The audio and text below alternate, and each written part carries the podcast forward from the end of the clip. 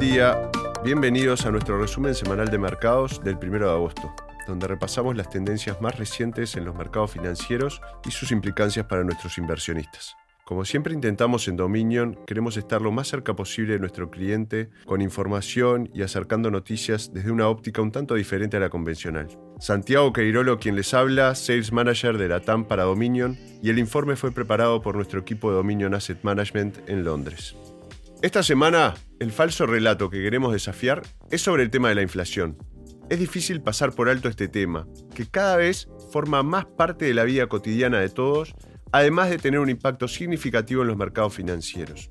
Después de haber permanecido en gran medida inactiva en el mundo desarrollado durante los últimos 30 años, la inflación ha subido muy rápidamente a su nivel más alto desde la década de los 80, tomando por sorpresa a los gobiernos, los bancos centrales y a nosotros los consumidores de a pie. Amplios sectores de la población del mundo desarrollado se enfrentan ahora a una crisis del costo de vida, ya que sus ingresos no están a la altura de la inflación en energía alimentos y otros gastos de subsistencia. La situación que afrontan las personas con ingresos medios y bajos en el mundo en desarrollo es aún peor, con riesgos reales de que muchos no puedan permitirse comprar alimentos y otras necesidades básicas. La alta inflación es una mala noticia para todos. Por lo tanto, es muy importante comprender la causa de la inflación actual. Entender mal sus causas es arriesgado ya que podemos promulgar políticas equivocadas en respuesta, exacerbando el problema. Es mucho lo que está en juego. Esto nos lleva a nuestra tercera falsa narrativa, que pensamos que es fundamental desmentir, dada la amenaza inmediata para los medios de subsistencia y las vidas que supone la actual inflación. Presten atención, esta falsa narrativa es algo así. La invasión no provocada de Rusia en Ucrania es la causa principal de la elevada inflación actual. Ambos países son grandes exportadores de materias primas, especialmente en el caso de la energía y los alimentos. Como la guerra sigue interrumpiendo el suministro de estas materias primas al mercado mundial, los precios han subido y seguirán siendo elevados hasta que la guerra termine, dado que esta guerra es, en última instancia, responsabilidad de un hombre, Putin, y de su obscena ideología y que la guerra ha provocado la inflación, en última instancia esa inflación es culpa suya. Si no hubiera invadido Ucrania, la inflación seguiría siendo baja y estable y podríamos seguir con nuestras vidas. De ello se deduce que si la guerra termina, la inflación también bajará significativamente y potencialmente dejará de ser un problema. Esta narrativa es errónea simple y llanamente.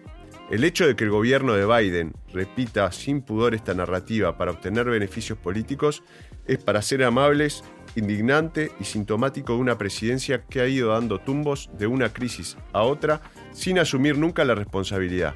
Pero esto es una discusión para otro día. Lo que hay que hacer es entender de dónde vienen los altos niveles de inflación actuales. ¿Fue culpa de Putin? Veamos los números. Los niveles de inflación se habían mantenido en o muy cerca del 1-2% en Estados Unidos y Europa durante casi 30 años antes de la pandemia de 2020.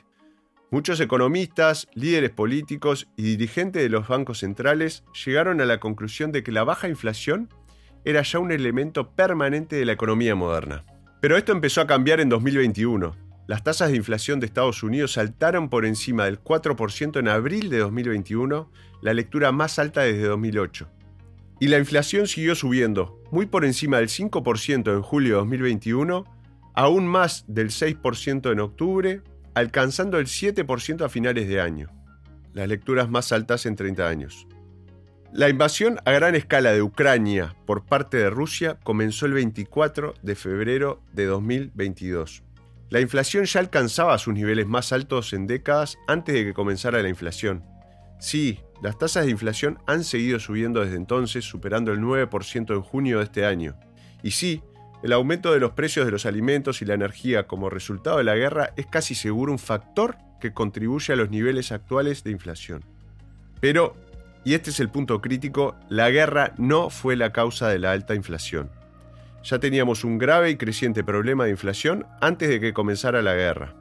Todo lo que ha hecho la guerra es exacerbar una inflación preexistente. El fin de la guerra, por tanto, no resuelve necesariamente el problema de inflación subyacente. Entonces, ¿qué es lo que ha provocado este ciclo de inflación, el peor desde las décadas de los 70 y los 80? En respuesta a la pandemia, los bancos centrales del mundo imprimieron mucho dinero. La impresión de dinero, al menos históricamente, ha sido inflacionaria. Cerca del 30% de los dólares que circulan hoy en el sistema financiero mundial fueron impresos en los últimos dos años. No es una coincidencia, diríamos que muchas de las cifras de inflación a dos años de activos como la vivienda o incluso de bienes de consumo personal como los autos o como comer afuera hayan visto aumentar los precios en un 30% aproximadamente. Todo ese dinero nuevo tenía que encontrar un lugar a donde ir. Luego, con la recuperación económica del COVID ya muy avanzada el año pasado, los mercados laborales del mundo desarrollado se acercaron rápidamente al pleno empleo. La escasez de mano de obra ya se estaba convirtiendo en un problema en algunos sectores de la economía a principios del año pasado. En esta economía caliente, con una capacidad limitada para aumentar la oferta, el gobierno estadounidense decidió bombear un estímulo fiscal de, escuchen bien, 1.9 billones de dólares, financiado con deuda e impresión de dinero por parte del Banco Central Americano, impulsando aún más una economía ya caliente y casi a plena capacidad. Los principales bancos centrales, encabezados por la Federal Reserve de Estados Unidos, respondieron demasiado tarde a esta situación. El manual habitual para reducir la inflación en una economía caliente es subir las tasas de interés.